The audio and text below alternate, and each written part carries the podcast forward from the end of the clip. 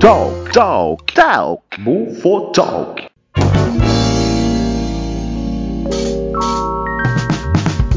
Saudações ouvintes bufônicos do Brasil e do mundo, estamos começando mais um Bufo Talk.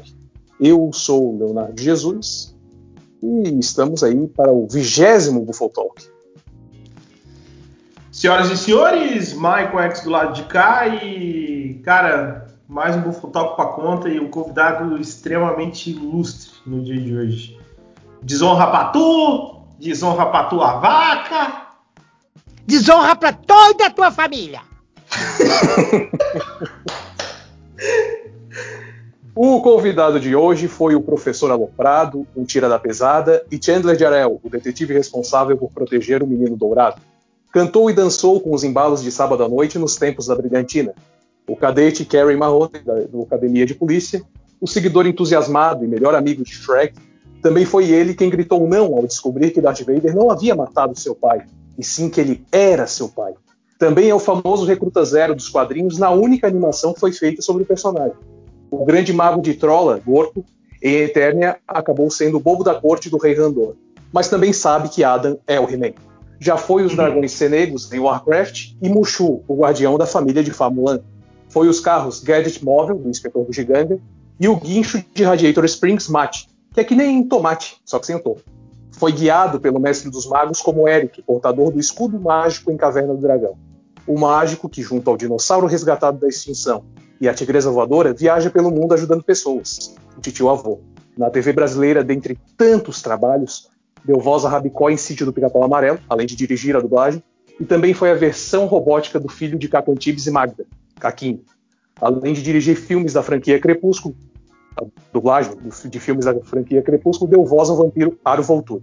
Hoje recebemos ele que é ator, diretor de dublagem e dublador, a voz que reconhecemos na versão brasileira de Ed Murphy, de Outra Volta e tantos outros. Seja muito bem-vindo, Mário Jorge Andrade. Oba! Só que vocês esqueceram de, do, do mais importante, da TV Colosso, cara. Da TV Colosso, Pô, não, vocês mas. esqueceram da TV Não, não Colosso.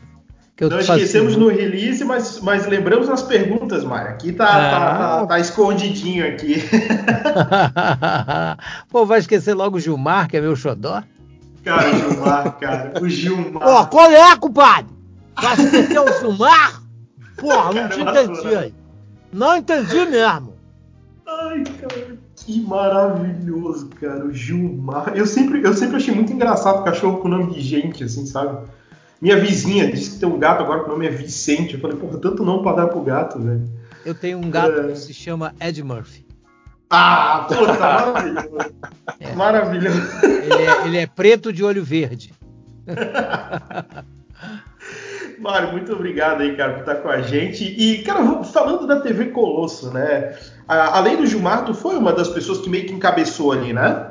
Não, eu fui o diretor do, da É, TV então. Colosso. Eu fui um dos Sim. criadores e o diretor da TV Colosso durante todos os anos. Sim. Eu que escolhi todas as vozes, as vozes todas foram escolhidas por mim, eu que escolhi todos os dubladores e eu que Uhum. dizia como seria cada personagem. Eu falava com o Ferrer, com o Betinho, que eram os criadores dos bonecos, e eles Sim. me passavam mais ou menos o que eles achavam que era, e aí eu pensava, pensava no dublador, e aí quando chegava lá no estúdio eu dizia mais ou menos como é que eu queria. E aí deu certo. Pô, deu muito certo, né? TV Colosso, quanto, quanto tempo na TV, Mário? Cinco anos. Cinco anos, né? É. Cara, E, e hoje em dia, e, cara, era maravilhoso, né? O final, né? Está na hora de matar a fome, tá na mesa, pessoal. Olha, cara, aquilo Não, é. vai aquilo- matar a fome, tá na mesa pessoal. Era o Mauro Ramos. Era o Mauro Ramos que fazia. Era o Mauro Ramos. Quem fazia era o Caramba, Mauro cara. Que legal. Porque, porque, Mário, hoje em dia a gente tá sentindo falta desse tipo de programa na TV, tu concorda? Eu acho que, na verdade, a Globo acabou com esse tipo de programa, né? Sim, é uma pena. é, porque a é Globo tinha o, o- a TV Colosso, que ia de 8 ao meio-dia, e no meio desenhos maravilhosos. Então, eles acabaram Sim. com os desenhos, né? Hoje não tem mais os desenhos de manhã, e obviamente acabou com a TV Colosso. É uma pena, porque eu acho que eu acho que até hoje ninguém deu o ibope da TV Colosso. Não, não. Programa infantil do jeito que era, muito difícil, cara. E era tudo muito interativo.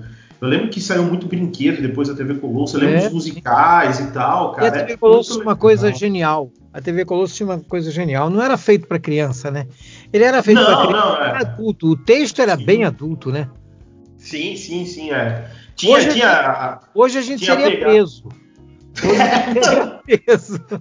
Ah, Mário, naquela época, cara, se colocar muita coisa como. na- Naquela época, se colocar hoje, muita gente vai ser presa, cara. Não, velho, ia ser preso. gente. A gente com certeza ia ser preso.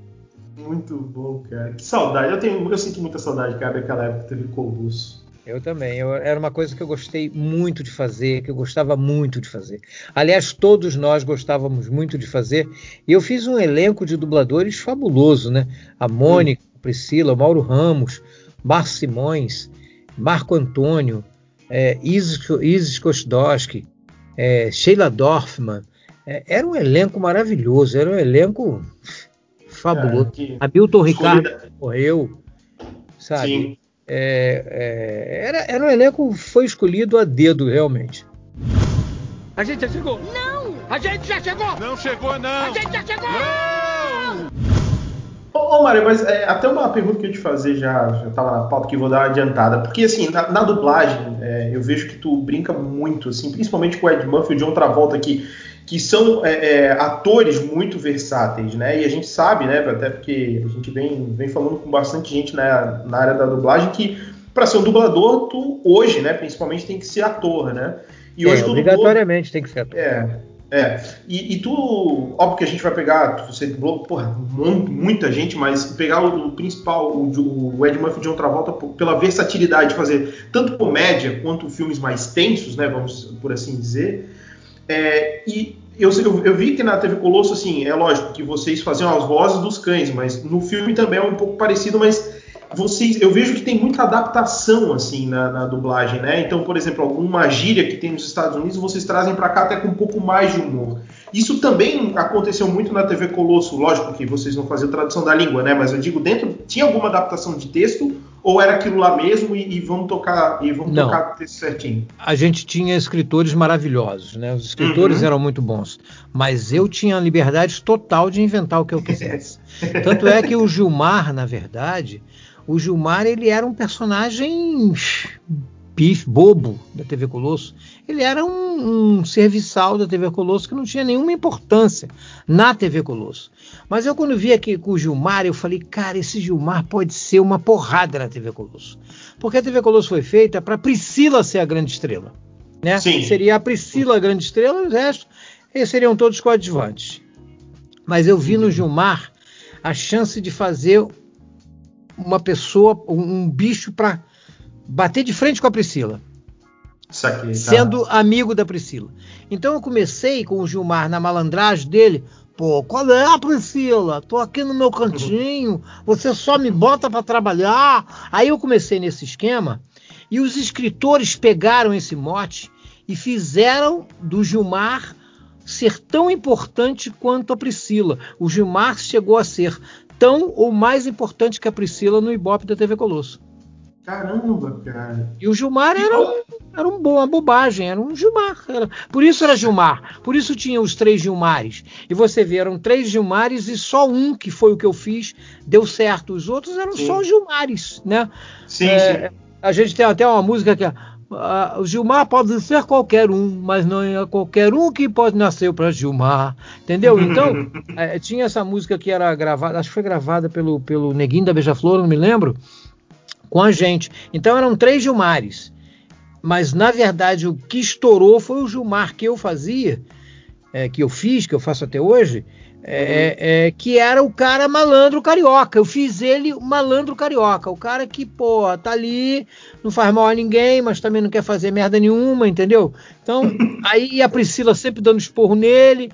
Todo Sim. mundo achava que ele era apaixonado pela Priscila, mas ele realmente não era. Ele era. Ele era o bom vivan. Era o grande, era o bom vivan da TV Colosso. E isso deu mó mó pé, isso deu muito certo. E eu jogava muito da gíria carioca nele. Sim. É, carioca flamenguista, né, Mário? Carioca flamenguista, claro. Pô, se não for flamenguista, não é carioca. se não for Portela, se não for Portela e Flamengo, não é carioca. Fucker and Sucker. Uma dupla de dois tiras. O primeiro enlatado americano fabricado no Brasil. Mário, apesar de ser a pergunta mais comum e que está sempre respondida por aí, a gente também sempre traz, porque às vezes a pessoa que chegou até nós pode não ter ouvido sua, o seu relato, mas como é que foi esse teu ingresso na carreira artística até se tornar o, o grande Mário Jorge Andrade, dublador, diretor de dublagem e tal? Não, na carreira artística, eu comecei com 13 anos, mas eu comecei na, na, na área técnica. Eu era, eu comecei como office boy do meu tio, que era um grande diretor de cinema. Eu comecei com 13 anos como office boy dele. Com 14 eu já comecei a fazer filmes, porque eu me interessei demais, eu comecei a me infiltrar, eu comecei a fazer montagem, ajudar na montagem dos filmes, e aí é, meu tio tinha assistente de direção e eu olhava, falava, pô, esses, cara, esses caras são muito devagar. Aí um dia eu conversando com a minha tia, né, Falei com ela, pô, eu queria ser assistente de direção. Ela falou, ah, mas ele já tem um assistente de direção há muito tempo. Eu falei, pô, essa continuista, por exemplo, ela não saca nada. Aí minha tia falou com ele, falou, por que você não bota o Mário Jorge para fazer continuidade? Aí ele falou, Mário, tu vai saber, ele era italiano, né? Ele, você vai saber fazer? Eu falei, vou, vou saber fazer. Eu nunca tinha feito, nunca tinha nem pensado, mas eu via, eu observava. Aí eu peguei um filme e fui continuista do filme. E fui muito bem como continuista. Aí eu comecei a falar, porra, esse assistente de direção não sabe nada. E aí ele falou, eu faço os dois, eu faço a continuidade e faço assistente de direção. Ele falou, duvido. Eu falei, eu faço. Peguei um filme, um filme que ele fez, eu peguei assistente de direção e continuidade e arrebentei. Aí eu passei a ser um assistente de direção muito disputado no cinema. Eu trabalhei com grandes diretores, sabe? Com Manga, trabalhei com, com Tanco, JB Tanco, que fazia todos os filmes do, do, do, do Renato Aragão. Então comecei a trabalhar com muitos diretores importantes, famosos. E aí, até que eu cheguei ao Carlos Imperial. E no Carlos Imperial já não era mais assistente de direção, já era diretor. Eu já tinha passado a dirigir a empresa dele, a Carlos Imperial Comunicações. Passei a dirigir o programa de televisão dele. Aí passei a dirigir os Embalos Sábado à Noite, que era um programa de televisão da TV Tupi. E, e, e passei a fazer filme. Passei a fazer filme. Escrevia os filmes com ele e fazia os filmes dele. Passei a dirigir os filmes dele também. Então, até que um dia ele estava com o Ronaldo Richards numa festa e o Ronaldo falou: Pô, Imperial, você conhece tanta gente, você não conhece um cara que faça dublagem, não? Aí ele falou: Sim, eu conheço um cara bom pra cacete, dubla pra caramba. Aí ele falou: Quem é? Mário Jorge. Eu nunca tinha dublado profissionalmente na minha vida. Eu só tinha me dublado nos filmes. Entendeu? Me dublado. Mas eu que Sim. dirigia a dublagem dos filmes do Imperial. Porque geralmente os filmes o som não ficava bom, o som não era bom. Sim. Aí a gente tinha que dublar. O, o ator se dublando. E eu que dirigia. Aí ele, porra, então manda esse cara para mim. Ele falou, porra, se você esse cara for para lá, você não quer outro. Eu nunca tinha feito dublagem na minha vida. Aí eu cheguei numa sexta-feira lá, fui recebido pelo Ronaldo. O Ronaldo me apresentou um cara que era eu não sabia nem que ele era diretor de dublagem, chamado Enio Rodrigues, e falou: Enio, faz um teste com esse cara aí, vê se ele é bom. Eu falei: peraí, peraí, teste? Teste o quê? Para dublagem profissional? Eu falei: eu nunca fiz isso, cara.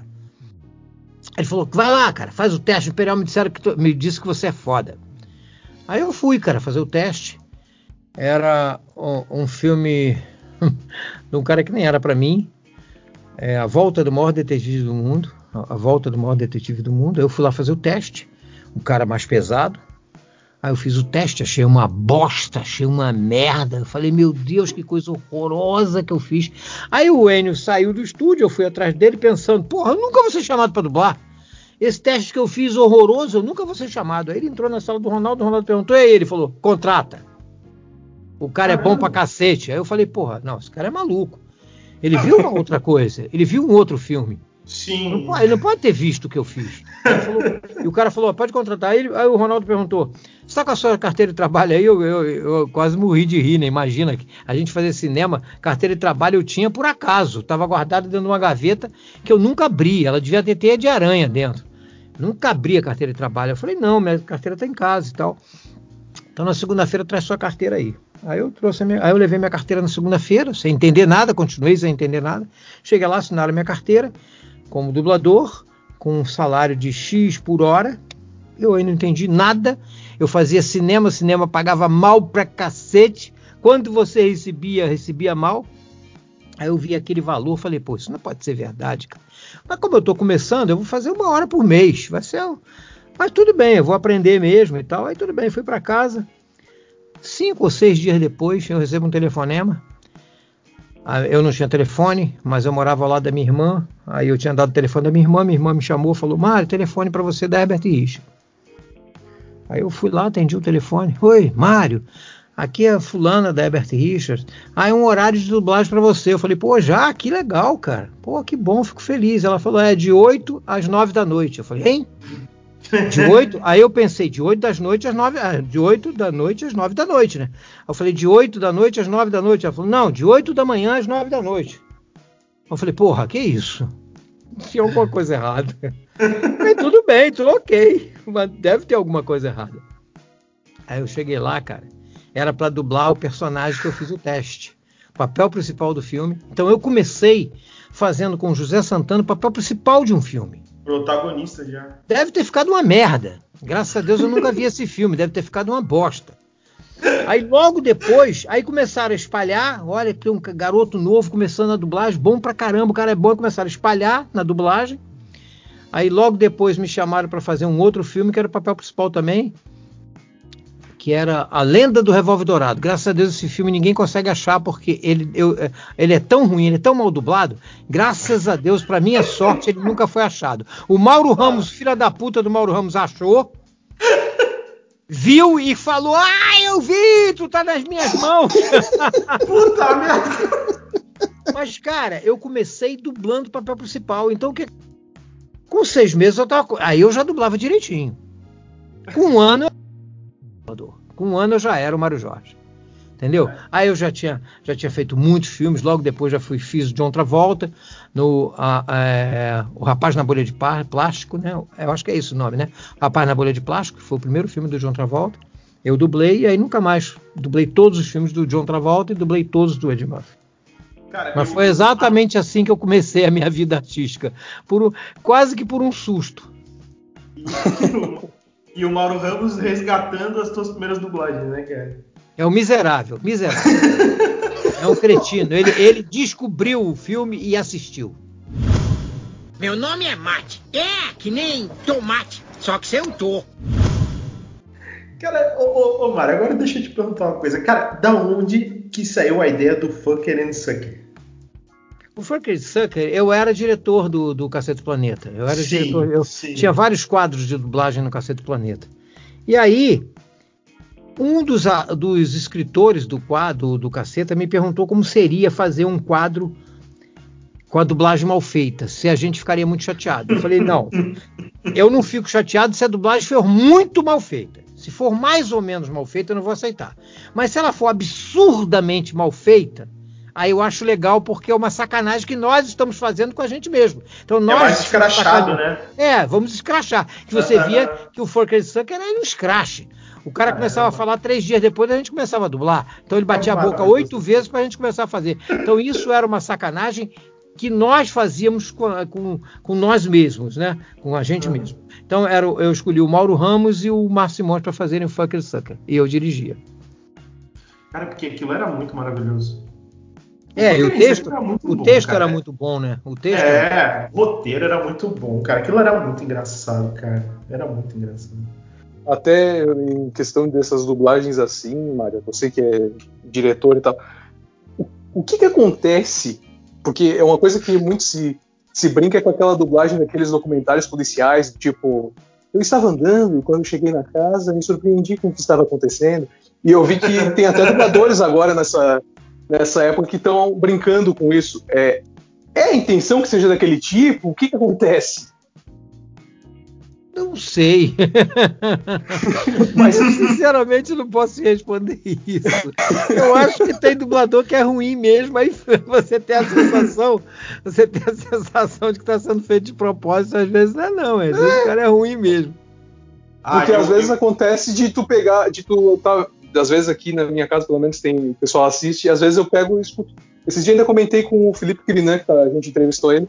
Eu falei, cara, esses dias eu tava passando um desses documentários quando eu vi, tu tinha dublado alguém lá, só que tava daquele jeito. ah, cara, eu, eu gosto muito daqueles homens das montanhas aqui, que ele vai falando assim, que ele vai pegar um texugo e vai botar pra vender a pele.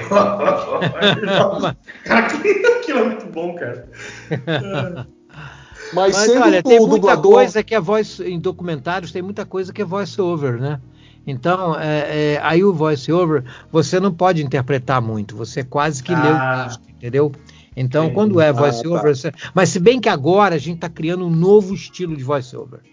Ele é pouco atrasado e ele tem interpretação. Aí ele está ficando melhor. Eu agora hum. dublei um voiceover que era quase dublagem. Ele só estava um pouquinho fora de sincro, entrava um pouquinho atrasado, terminava um pouquinho antes, mas era todo interpretado. Eu gosto disso. Eu, quando dirigi voiceover, sempre que eu dirigi, eu sempre pedi para interpretar, porque eu achava muito ruim essa coisa linear, sem, sem interpretação, sem eu, eu não gostava disso. E eu sempre dei um pouco de. Eu sempre pedi para darem um pouco de, de interpretação. Hoje, então, está se criando a, a voice-over gourmet, que é o, a voice-over interpretada e com um pouquinho só de fora de sincronismo. Tá legal, já chega. Desonra, desonra pra toda a sua família. Pode anotar aí. Desonra pra tu, desonra pra tua vaca. Ô, Mário, tu já tu, tu, fez muita coisa, muito trabalho bacana, pô, um trabalho melhor que o outro. Eu tô há 43 anos na dublagem. Então, olha só, algum personagem no teu currículo Aquele que tu. Todos eles, personagem, não necessariamente o ator, né? Mas personagem que tu considera parecido contigo, assim, no modo de agir, do jeitão, alguma coisa assim, tu, tu pensa, pô, eu dublei esse cara, eu dublei aquele personagem e, pô, esse cara é parecido comigo, assim. Tu lembra de algum, assim? Lembro, Gilmar. Ah, o Gilmar? O Gilmar é Mário Jorge. E o burrinho do Shrek, né? O burrinho do Shrek é muito Mário Jorge, né? Eu acho o burrinho do Shrek muito Mário Jorge eu acho o Gilmar Mário Jorge puro. Eu acho o Gilmar e o Burrinho os dois personagens mais parecidos comigo. Eles são muito Mário Jorge, a sacanagem, sabe? A gozação, o espírito alegre e sacana. Eu acho que eles são muito parecidos comigo. Mas o Gilmar, na verdade, eu joguei o Mário Jorge nele, né? E o, e o burrinho do Shrek, eu, eu peguei ele e, e, fiz mais ou menos como o Ed Murphy faz. Na verdade, o burrinho é um, é um Ed Murphy, né? Só que uhum, mais sacana, uhum. mais, mais sacana. É, mas bem mais. Bem Dizem mais... até, eu tenho um amigo que diz que o Gilmar é meu alter ego.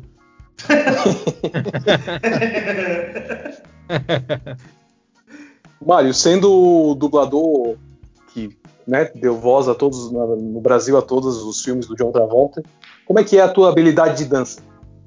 Péssima. péssima. Eu dançando, eu sou um desastre. Graças a Deus o Faustão nunca me chamou para fazer parte da dança. Ia ser uma vergonha generalizada. Eu sou péssimo dançarino. Porque tem a minha mulher de excelente dançarina, dança pra caramba, ela às vezes me chama para dançar, eu falo para ela vai pagar, vai pagar mico, vai pagar porque eu não sei dançar, eu nunca gostei de dançar. Eu até sambo direitinho, sozinho porque eu fui criado em Madureira, eu fui criado dentro da escola de samba da Portela, aí eu sambo direitinho, isso aí eu faço direitinho. Mas me botou para dançar com alguém, putz, é um desastre. Graças a Deus eu não escolhi esse lado da profissão. Eu morreria de fome. Ah, só o que me faltava agora! Mania de perseguição! Mário, tu foi escolhido pelo próprio Ed Murphy como melhor dublador dele, né? Pelo filme do, do Professor é. Né? Cara, como é que foi isso, assim? Tu, tu, esperava em algum momento que tivesse reconhecimento? Eu tu, não sabia nem como disso. é que foi essa história? Pois eu não sabia nem disso. Aí um dia, um, um cara da Fox me ligou e falou, Mário, é, o Ed Murphy quis ver os filmes dele dublados no mundo inteiro e ele disse que o melhor filme dublado dele, o melhor dublador dele é você foi escolher você. Então nós estamos querendo fazer uma viagem para você conhecer o Ed Murphy. Você topa? Pô, fiquei Puta maluco, né, cara? Eu aloprei. Eu aloprei, cara. Porra, eu aloprei. Falou, olha, vai ser tudo pago por nós. Na época eu era diretor do departamento de cinema da Globo. Eu falei com, com o Buzoni. O Buzoni falou, olha, a gente manda o video show te acompanhando. A gente vai fazer uma matéria no video show também e tal. Porra, eu fiquei na maior euforia, né? Fiquei louco, cara. Aí o Ed Murphy assina um contrato para fazer um filme. Ele teve que sair dos Estados Unidos para fazer um filme. Aí falou: ah, tudo bem, na volta a gente vai encontrar. Quando falou na volta, eu falei: sabe quando? Nunca mais. Porque essas coisas, ou você, ou acontece e você faz, ou não acontecem mais. Porque aí vai morrendo, coisa esfriou, já não é mais aquele aquele tchan, aquele pá, aquele ímpeto. Sim, é. E aí eu foi a maior tristeza que eu já tive em dublagem foi essa, foi não ter ido conhecer o Ed Murphy. Porra, cara, que pena, hein? Porra, Mas, pô, ter esse reconhecimento dele, porra, é demais, né? cara? é, é demais, mas já pensou ter esse reconhecimento eu conhecendo Porra. lá na casa dele? Porra, Porra. vai que ele se apaixona por mim e eu me caso com ele. Porra, olha só que maravilha, eu casado com o Ed Murphy, olha que bosta.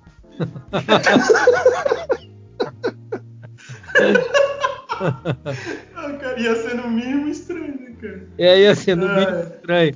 Aí eu ia ter que cair lá da casa dele e falar: olha, Ed, espera aí que agora eu vou dar um pulinho no Brasil pra te dublar e já volto.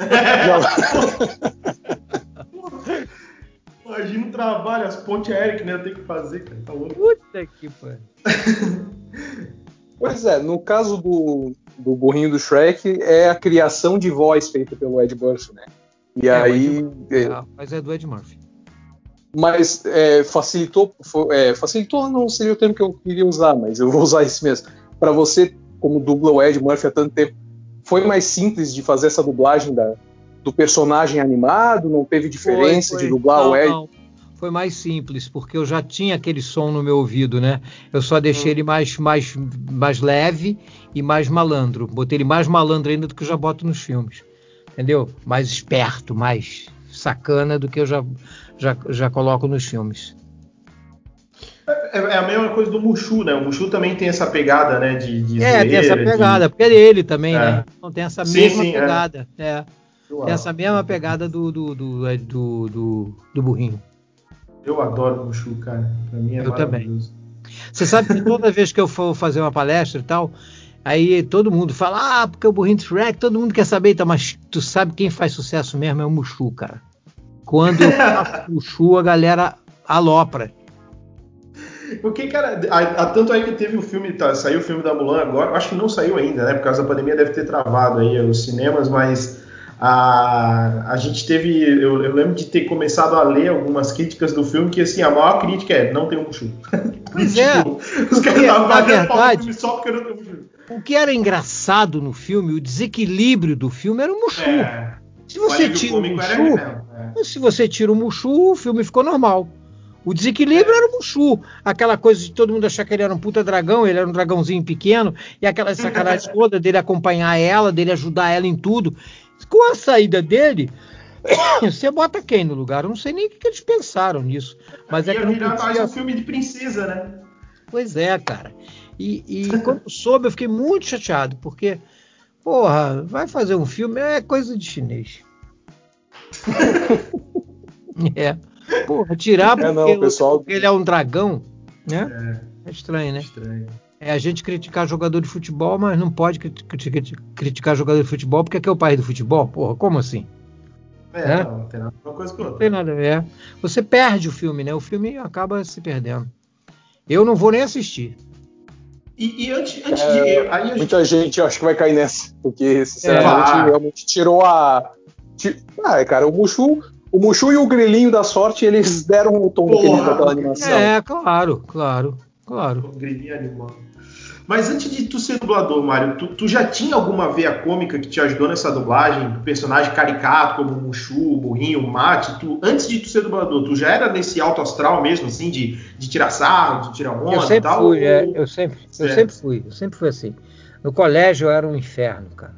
No colégio eu era, eu era um inferno, cara. Eu, eu, eu- olha, se, se eu não tivesse nascido, eu tinha que ser construído, porque eu era, eu era um inferno, cara.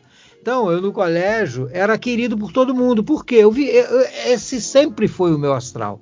Esse é o meu astral. Você vê, eu vou fazer 68 anos, né? Daqui a três meses. Eu faço 68 anos. Eu sou absolutamente igual quando eu era garoto. Com algumas diferenças, né? Alguma coisa que caiu, alguma coisa que já não está mais tão, tão, tão forte. É, é, é, Ah, mas o olho azul tá o mesmo, o charme é o mesmo, as sacanagens são as mesmas. São algumas coisas que não tem jeito, né? A idade despenca mesmo, não tem jeito. A, a gente brinca, a gente brinca aqui no Bufonaria que é o humor quinta série, né? O humor do homem, ele só vai até a quinta série. Dali pra É, só frente vai. não evolui muito, Não, né? não evolui mais. Aí daí pra frente é só enganação. Só enganação. A gente já chegou. Não! A gente já chegou! Não chegou, A não! gente já chegou! Não! Mário, na pesquisa para a gente poder conversar aqui, eu, eu vi um vídeo de uma participação sua no, no encontro com a Fátima Bernardes, em Sim. que a Renata Sorra sabia teu nome, mas É. não sabia dar Mas não a sabia cara, quem eu era. a voz. é. Ela- Ela falou, E como é- é... o Mário, é o Mário Jorge, não é? Aí, a, aí a, a Fátima falou, é, o Mário Jorge. Mas quem é o Mário Jorge? Ela falou, não sei. Como é que foi esse processo, Mário, de que a internet, principalmente a internet, né? Ela começou a poder mostrar para os fãs, e acho que você também é agraciado com essa coisa do- da pessoa vir e dizer, pô, Mário, pô, você fez parte da minha infância, você isso, você dublou fulano. Como é que foi essa coisa desse reconhecimento? É, antiga- antigamente fãs. você só era reconhecido pela voz, né? Aí você ia no lugar, o cara falava, vem cá, tu tem a voz de um cara famoso. Pô, tu tem a voz de um cara conhecido, você é ator. Aí é que eu falava que era dublador. Puta que é mesmo, cara, você é dublador e tal. Mas com a internet, os dubladores foram descobertos, né? Então hoje eu sou reconhecido na rua. Um dia eu fui, um dia desses eu fui na, na- antes da pandemia, né? Um dia desses parece que é que a pandemia, pa- tudo parece que foi ontem, né? Tem oito meses já e tudo parece que foi ontem. Eu tô dentro de casa há oito meses, você acredita? Eu tô há oito meses dentro de casa. Eu dublo dentro de casa. Eu tô, por exemplo, gravando esse programa de vocês dentro do meu estúdio, dentro de casa. Eu tenho um estúdio dentro de casa que eu fiz depois da pandemia. Então, eu dublo meus filmes todos dentro da minha casa. Eu não saio de casa. Tem muito dublador que vai para estúdio, eu não vou. Eu não vou porque eu gosto de mim pra caramba, gosto das pessoas. Eu não tenho direito de passar nada para ninguém e também não tenho, não, não, não acho certo alguém pegar isso em mim, entendeu? Então, Sim. eu, eu com 68 anos quase, se eu pego uma porra dessa, eu dificilmente eu sobrevivo, cara. Apesar da minha filha ser médica e tal, eu não, então eu prefiro ficar na minha casa. Claro que o trabalho caiu, caiu bastante, porque estão dando prioridade a quem vai é, presencialmente. Eu não vou, mas eu tenho trabalhado direitinho. Eu, por exemplo, agora, antes de começar a entrevista com vocês, eu estava gravando. Eu acabei às 8h30 a gravação. 8h30 eu me preparei para vir para cá. Tomei banho, botei perfume e tudo. Botei até perfume. E vai que vocês sentam, né? Não. Mas o que, que você me perguntou mesmo? A vantagem de ser Não, velho é sim. isso, a gente esquece tudo. É... Não, não, Mário. Fica tranquilo, fica tranquilo. Não, a pergunta é sobre como é que foi, como Ah, é foi sim, esse processo Me lembrei. de um reconhecer e tal. Um dia desse eu fui na feira de São Cristóvão, que é uma feira de nordestinos, vocês devem saber, né? É uma feira tradicional nordestina no Rio de Janeiro. E eu fui lá para Tá. comprar queijo, comprar tapioca, comprar algumas coisinhas. Eu cheguei numa barraca grande e falei, perguntei pro cara, quanto é que é esse queijo aqui? Aí ele falou, esse queijo é caralho, é o Mário Jorge. Até eu me assustei. Cara, senhor é o Mário Jorge? Eu falei, sou. Aí, porra, vocês não sabem que esse cara é o dublador do Ed Murphy, do John Travolta, do Burrinos. Aí, cara, parou a porra da feira. Aí todo mundo que tava comprando na barraca ficou olhando pra mim. E eu fiquei com aquela cara de babaca, sabe? Todo mundo olhando pra mim. Ele, porra, cara, posso te dar um abraço? Aí me abraçou. Pô, deixa eu tirar uma foto. Aí tirou, fo- tirei foto com todo mundo. Aí tinha uma porrada de gente que tava comprando também, tirou foto. Então, hoje, isso, isso acontece hoje graças a um negócio chamado internet. Sim. Porque sem a internet você não tinha isso. Você podia ser reconhecido pela voz. Agora, pelo, por você, vo- o cara te olhar e dizer, porra, é o Mário Jorge. Eu fui com o Cláudio Galvão em São Paulo quando estava começando a pandemia. Logo estava começando. Eu fui lá dar um curso é, em São Paulo, né, um curso de dublagem, um workshop de dublagem. Aí quando acabou, nós fomos até a, a- aquele bairro, o bairro de japoneses, como é que é o nome? Liberdade. Nós fomos até Liberdade. Quando nós chegamos na Liberdade, tinha uma, uma, uma- um shopping só de coisas de, de, de bonecos de cinema e tal. Cara, quando eu botei o pé naquele shopping, foi um auê, cara. Foi um auê, porque o cara que vendia, vendia os bonecos, um cara de quase dois metros de altura, falou assim: Eu não acredito! Eu não acredito! Aí ficou todo mundo olhando e. Mário Jorge dentro da minha loja! Aí, cara, bicho, eram quatro ou cinco andares. E aí, quando viram o Cláudio Galvão também, aí, cara, a gente parou o shopping. A gente parou o shopping. Ah, com a gente certeza. ganhou presente, a gente ganhou presente, a gente ganhou um monte de mimos. Então, isso acontece graças à internet. Antigamente você não, nunca ia ninguém. Quem ia te conhecer? Ninguém, só pela voz. O Cláudio Galvão, ele teve. A gente entrevistou ele também no ano passado, e, e eu lembro que quando a gente conversou com a Dilma Machado, ela falou sobre. Ah, a gente não é. Como é que é? A gente não é estrela, acho que foi. Eu disse, cara, pra nós vocês sempre vão ser. Agora a gente está conversando contigo numa boa, Mário. Mas quando eu falei pro Maico, Maico, o Mário aceitou dar entrevista para nós. Cara, é sempre um auê da nossa parte.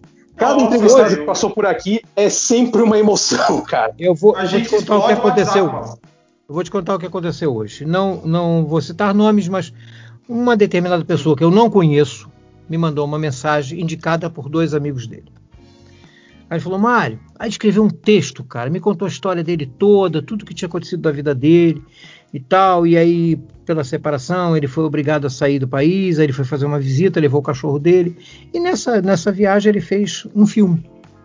Um filme nessa viagem, com o cachorro, ele e tal. E aí, quando chegou aqui no Brasil, ele editou esse filme e deu um filme. Aí ele chegou para mim e falou assim: Mário, eu sonhei na viagem em você dublar o cachorro. Você fazer o cachorro. Mas eu sei que isso é quase impossível. Eu sei que isso é impossível. Mas, cara, eu não, eu já tenho. Eu agora tô É. esperando o sim.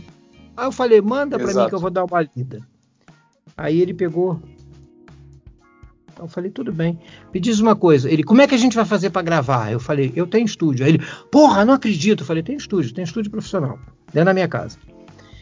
Porra, eu tenho até vergonha de dizer o que eu vou te oferecer. Eu falei, bicho, diz quanto é. Aí ele falou quanto é. Eu falei, tudo bem, eu tô topando. Vamos fazer quando? Ele, cara, ele ficou sem voz. Ele só falava assim, ele só fala. Pode falar palavrão aqui, né? Eu já falei uns 15, né? Pode sim, com certeza. Não, Aí ele vai. falava assim, ele falava pra mim assim, caralho, caralho, puta que pariu, eu não acredito, eu não acredito que você vai dublar o cachorro, Mário, você não sabe o que você tá fazendo comigo, cara. Eu falei, vou, vou cachorro. Ele, porra, me disseram que você era do caralho, cara, eu nunca imaginei isso. Cara, eu não sei nem o que fazer, eu vou começar a agitar tudo aqui, eu acho que semana que vem a gente já tá dublando. Eu falei, tá bom, só me dá o texto, eu vou dublar daqui, daqui eu mando pra você já dublado. Ele, o quê? Você já vai mandar dublado pra mim? Eu falei, já, vou mandar dublado pra você. Entendeu? Então, são essas coisas que, que são do cacete, cara. Sabe? A emoção que o cara sentiu ao saber que eu aceitei dublar o personagem que ele criou, eles acham que existe uma distância muito grande entre a gente. Eu, pelo menos, comigo não existe distância. Eu sempre fui assim. Eu sou, eu sou diretor do, do Big Brother há 20 anos. Eu fui diretor do Uhum. Cacete Planeta, fui diretor da Xuxa, eu fui diretor da Angélica. E todo mundo me dizia o seguinte, Mário, você não é possível, você não pode ser diretor, cara. Você não é diretor. Eu nunca vi um diretor assim. Por quê? Porque eu levo a vida assim como vocês estão vendo. Eu, sabe, não gritei com ninguém, passei minha vida sem berrar com ninguém, sem sacanear ninguém, sem pisar na cabeça de ninguém. E eu pretendo chegar até o final da minha vida sendo assim. Entendeu? Então, quando as pessoas. demore bastante. conhecem- quando as Que demore pessoas. bastante para chegar ao Demore final. bastante. É, Eu tô, querendo ir, eu tô querendo ir igual o Drummond. 101 Pô, pra lá. Drummond. Pô, tô querendo ir tem que o ser. Fez aniversário esse mês, né? Fez 101, dia 20. É, dia, foi dia 20 18. Dia 18. 18. A Mônica fez dia 23, no dia do aniversário do Pelé. Não, é. a gente- e a gente, na real, quando a, a- a brincadeira do. Vamos começar a entrevistar a gente, vamos começar com quem? Cara, vamos começar a convidar dublador. E agora nós temos, se eu não me engano, nós temos 16 ou 17 entrevistas já. E a Pô. gente sempre, tipo, o não a gente tem, e por isso eu faço questão de quando eu escrevo o convite dizer: olha, se não der, não tem problema, cara. Não- a gente não, não tem. Vocês não têm obrigação. E se não rolar, cara, a gente continua sendo fã, a gente adora o trabalho de, de todos que a gente convidou. A gente ainda vai convidar mais gente, tem um pessoal que já tá meio que engatado pra vir também. E, cara, ah, vocês têm que o- convidar a Mônica. Vocês têm que convidar a Mônica. A Mônica, eu acho a Mônica a melhor dubladora do Brasil. Não é porque foi minha Não, ex-mulher, não, não é porque foi minha mulher, mas eu acho a Mônica disparada a melhor dubladora do Brasil. Pô, Eu legal, acho a né? Mônica, eu acho a Mônica fenomenal. E ela tem um monte de fã, né? É, Seria legal. Ela não é, ela é séria, né? Ela, ela brinca e tal, mas ela é séria. Não é o Mário Jorge. Não vai entrevistar a Mônica esperando o Mário Jorge, que não vai ter. Mas é, vocês vão gostar de uma entrevista dela. É inteligente, culta. é, e uma puta dubladora, né, bicho? Uma puta dubladora. É melhor ser uma puta dubladora do que uma dubladora puta, mas ela é uma puta Olha dubladora. aí. Faz todo sentido. Fucker and Sucker. Uma dupla de dois tiras. O primeiro enlatado americano fabricado no Brasil. O, o aceite sempre é um momento de euforia dentro do bufonaria. É, Eu, eu, nesse momento eu tô suando, por vários orifícios, inclusive. Opa! Mas. Dos mas, mas até- a gente até. eh, eu não sei quem foi, Léo. Talvez tu, tu se recorde melhor que eu, que eu de memória tô, tô meio ruim ultimamente, mas a gente tava em- falando com os dubladores e tudo mais, porque. E a gente chegou num, num- num ponto da conversa que foi o seguinte: assim, antes a gente era muito fã da voz, da dublagem, do trabalho, porque a gente não conhecia a cara da voz, né?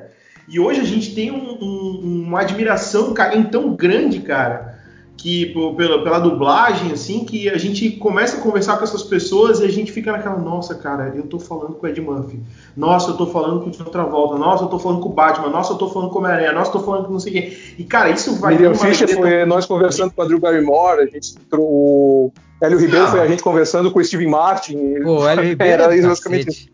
Hélio Pô, Ribeiro, o foi- Fischer, são geniais, né? Eles são geniais. Sara- E o Hélio é tão o- sacana quanto eu. O Hélio é nesse estilo É. assim, de sacanagem, né? Eu, eu, acho, o, Hélio, eu acho o Hélio, a gente brincou com ele, que foi o Márcio Donde que indicou ele. E ele disse, cara, o Hélio Ribeiro vocês têm que chamar. O Hélio Ribeiro, É. bah, cara, não tem como não te chamar pra ir. Porque... E aí foi uma baita conversa também. É, eu o acho Hélio, maravilhoso. Eu acho maravilhoso o Hélio Ribeiro na- na- no Instagram, aleluia, saravá e salve quem puder. Cara, eu me sinto toda vez que eu lanço aquilo, cara. é, o, Hélio é, o Hélio é meu grande amigo, né? O Hélio é meu amigo há sei, 40 anos, eu acho.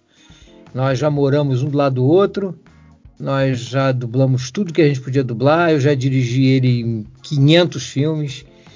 É, é meu grande amigo, é meu grande irmão, é o Hélio Ribeiro. Na dublagem o Hélio- eu tenho vários irmãos, um deles é o Hélio Ribeiro. Que legal, né, cara, essa aproximação que vocês têm. O Hélio tava contando pra gente que o primeiro personagem que ele fez da dublagem, que eu acho que foi o Garcia Júnior que levou ele, era um cara mudo. E aí, e aí ele só ficava fazendo. "Ah", Cara, também, a gente se mijou com aquilo. Cara, É. são várias histórias que eles contam, assim, que a pessoa conta já- que a gente desacredita. assim. Eu já dublei um cara mudo. E é muito difícil, hein? Vou te dizer uma coisa, é difícil pra caralho. Porque senão você vai pro caricato. E não pode partir pro caricato. Sim, sim. É, Entendeu? Agora, o mais difícil que eu dublei foi um cara gago. Foi um bicho, era um cara mau caráter, um cara pilantra, armador, e quanto mais ele armava, mais ele gago ficava, era desesperador. era minha mãe, a voz dele travava, ele fazia era foda de dublar, bicho. Puta. Eu levei uma surra pra fazer aquele mudo, aquele mudo, não, aquele gago. Foi brabo. Porque não podia ser caricato, né? Você não pode fazer Sim, uma coisa sim. caricata. Né? Ah, é, imagino eu que na dublagem deve ser já meio. Tem que treinar, tem que fazer muita coisa, tem que ter muita experiência pra pegar o time, né? Mas assim, fazer um cara gago e pegar o time do gago, porra, também é sacanagem, né, cara? Não, é brabo, é brabo, porra. E olha, era uma série, era uma série, eu rezava pra série acabar. Eu rezava. eu rezava pra aquela série acabar. Quando eu recebi um telefonema pra fazer a série, Mário, tem horário contigo, de uma da tarde às cinco da tarde. Quem é? Fulano de tal. Eu falava, puta que pariu. Eu já ia desesperado pro estúdio. Eu já ia desesperado, porque eu sabia que eram cinco horas desesperadoras. Meu nome é Mate. É, que nem tomate, só que sem o tô. Além desses, desses trabalhos icônicos que todos lembram, tem algum dos algum do teu trabalho de dublagem, além do Gago, né?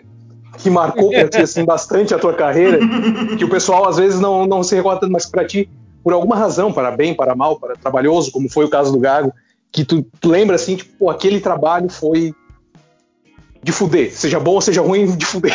Olha, eu vou te contar. É, é, é, os- todos os filmes do Ed Murphy são muito difíceis, né? todos são muito difíceis. É, é, eu dublei agora um negócio que está fazendo um maior sucesso que eu dublei há 30 anos e agora voltei a dublar, que é o Cobra Kai. O Sim. Cobra Kai não foi um filme difícil de dublar. As pessoas ficam vibrando. Ai, caralho, Mário, tu deu um show. Agora, no Cobra Kai tem uma coisa que é impressionante. A voz usada de 30 anos atrás é a minha. É a minha, porque quando eu fiz Karate Kid, que ele era jovem, eu também era jovem, a minha voz não mudou absolutamente nada.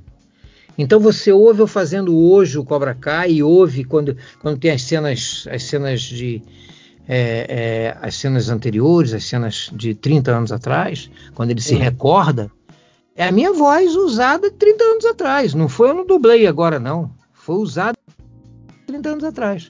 E é impressionante como a voz não mudou.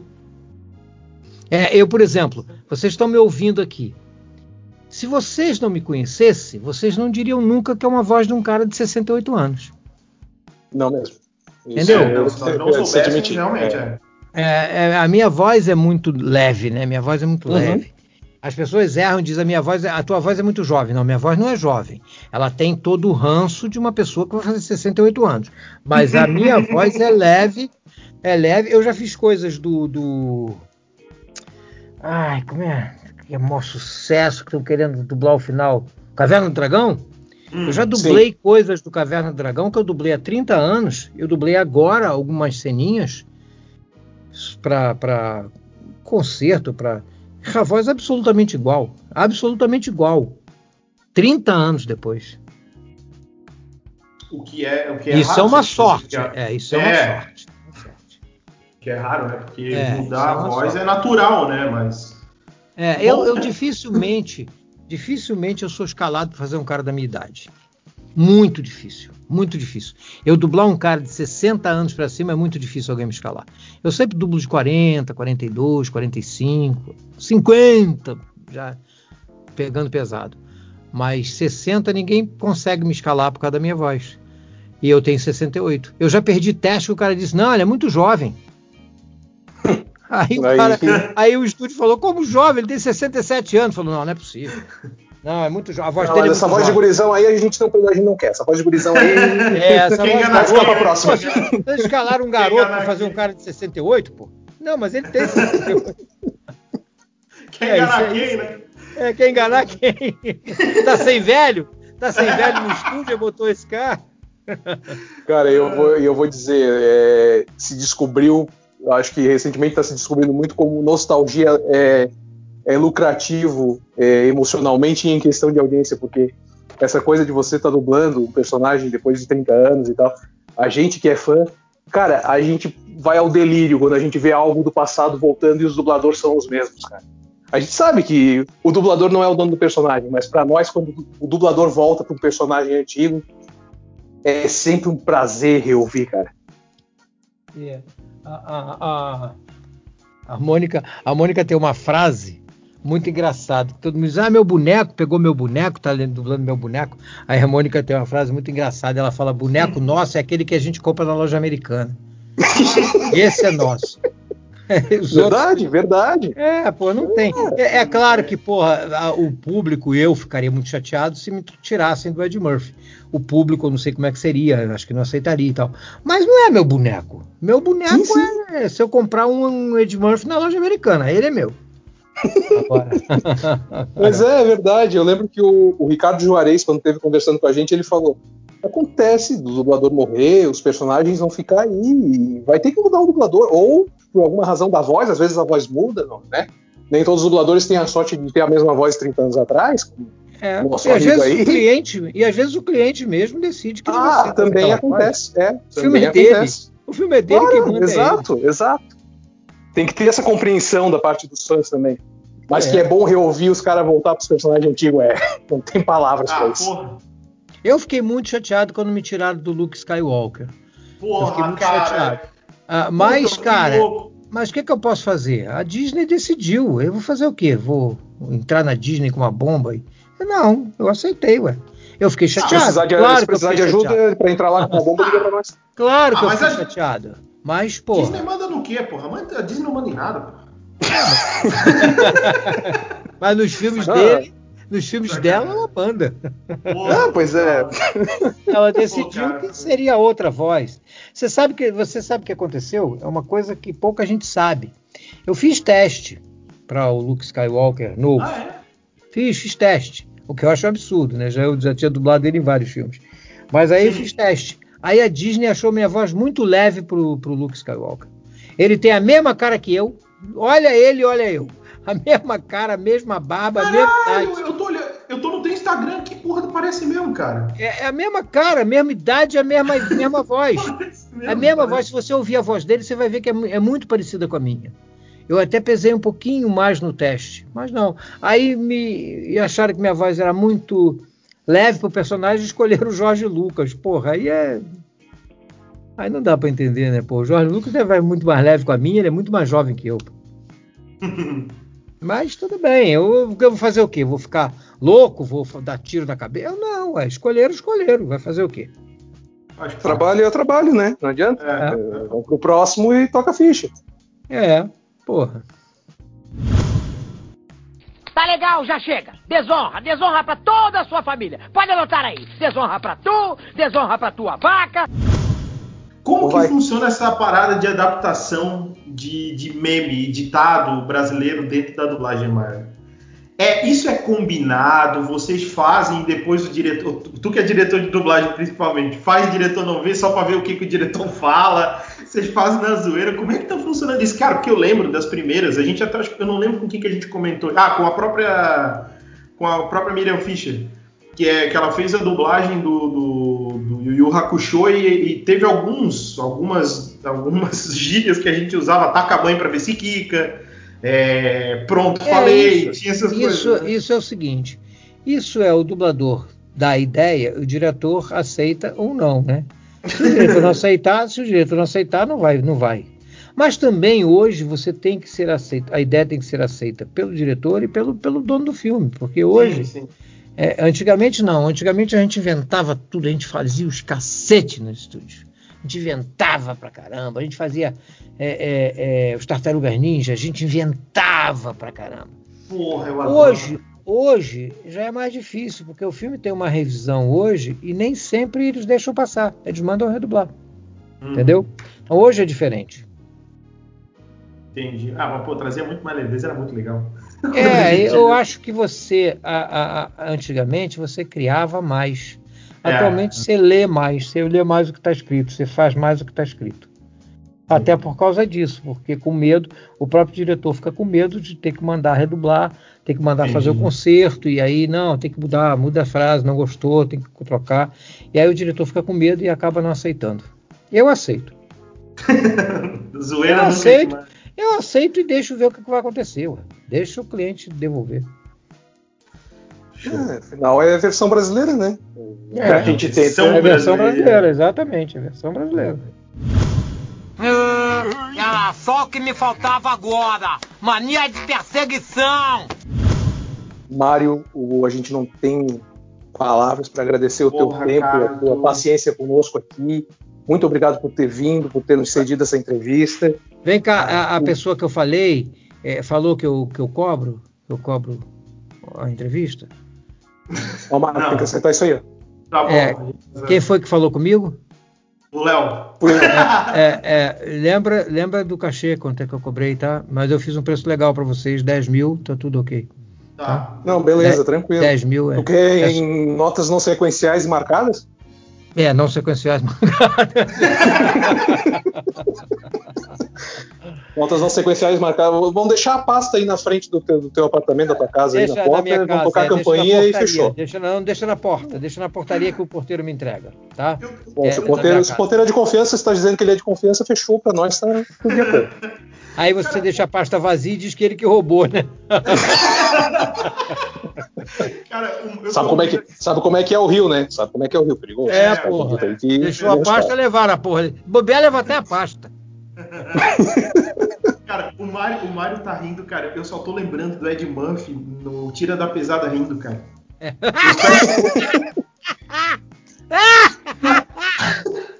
cara, é maravilhoso isso, velho. Sensacional.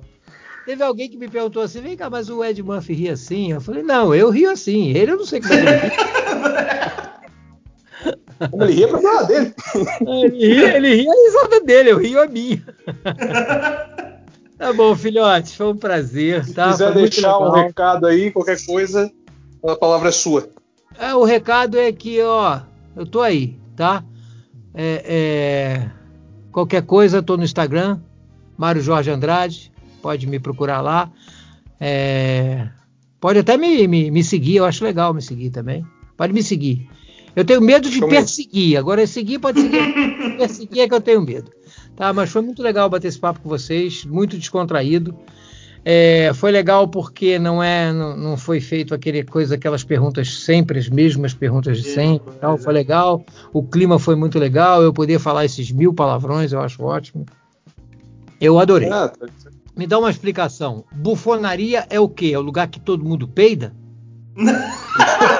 é uma fábrica de peido? Eu achei que bufonaria era uma fábrica de peido. Bufa, pf, pá, pf, peido de tudo que é tipo. Aí é uma bufonaria. Eu achei que era isso. Não, Não, bufonaria. a bufonaria tá ligado ao chapéu do bobo da corte. É, eu do sei. bufão, né? ah, tá. Eu acho, eu acho que ficaria mais interessante se fosse ligado à fábrica de peidos. Então, não, porra, eu tô, imagi- eu tô imaginando o Mário falando com a Mônica. Pô, Mônica, tem entrevista pros meninos lá, são puta legal, porra, os caras falam de peido e tal. Porra, ninguém vai querer entrevista com nós, pô. Então, tá. Um abraço, meu amigo. Valeu. Um grande abraço, beijo Mário. pra vocês. Obrigadão. Valeu, tá? Valeu, um grande Ah, a beijo. propósito, a Ah. propósito, Mário, quando tudo passar, essa questão, o tal do novo normal que dizem que vem, se você vier a Florianópolis, por favor, nos avise. A gente sempre promete e espera amo cumprir. Amo. um chopp, uma coisa aí pra gente se encontrar e conversar fora do microfone, tá? Porra, muito legal e eu amo Florianópolis. Amo, amo de paixão. Acho um, Então, lugares, quando vier, nos avise pra gente se encontrar, meu amigo. acho um dos lugares mais bonitos do Brasil. É verdade. É isso aí. E as mulheres bonitas do Brasil estão aí. Muita mulher. É verdade. Os homens nem tanto, mas as mulheres. Não, não, tudo feio. Isso, isso aqui é assustador. Tá bom, um filhotes. abraço. Um grande beijo pra vocês. Foi um prazer, tá? Beijo, Valeu. Grande obrigadão, beijo. cara. Um abraço pra todos vocês. Tchau, Beijos. tchau. E não esqueçam, meus fãs, me sigam no Instagram. Olha aí. Beijão pra vocês.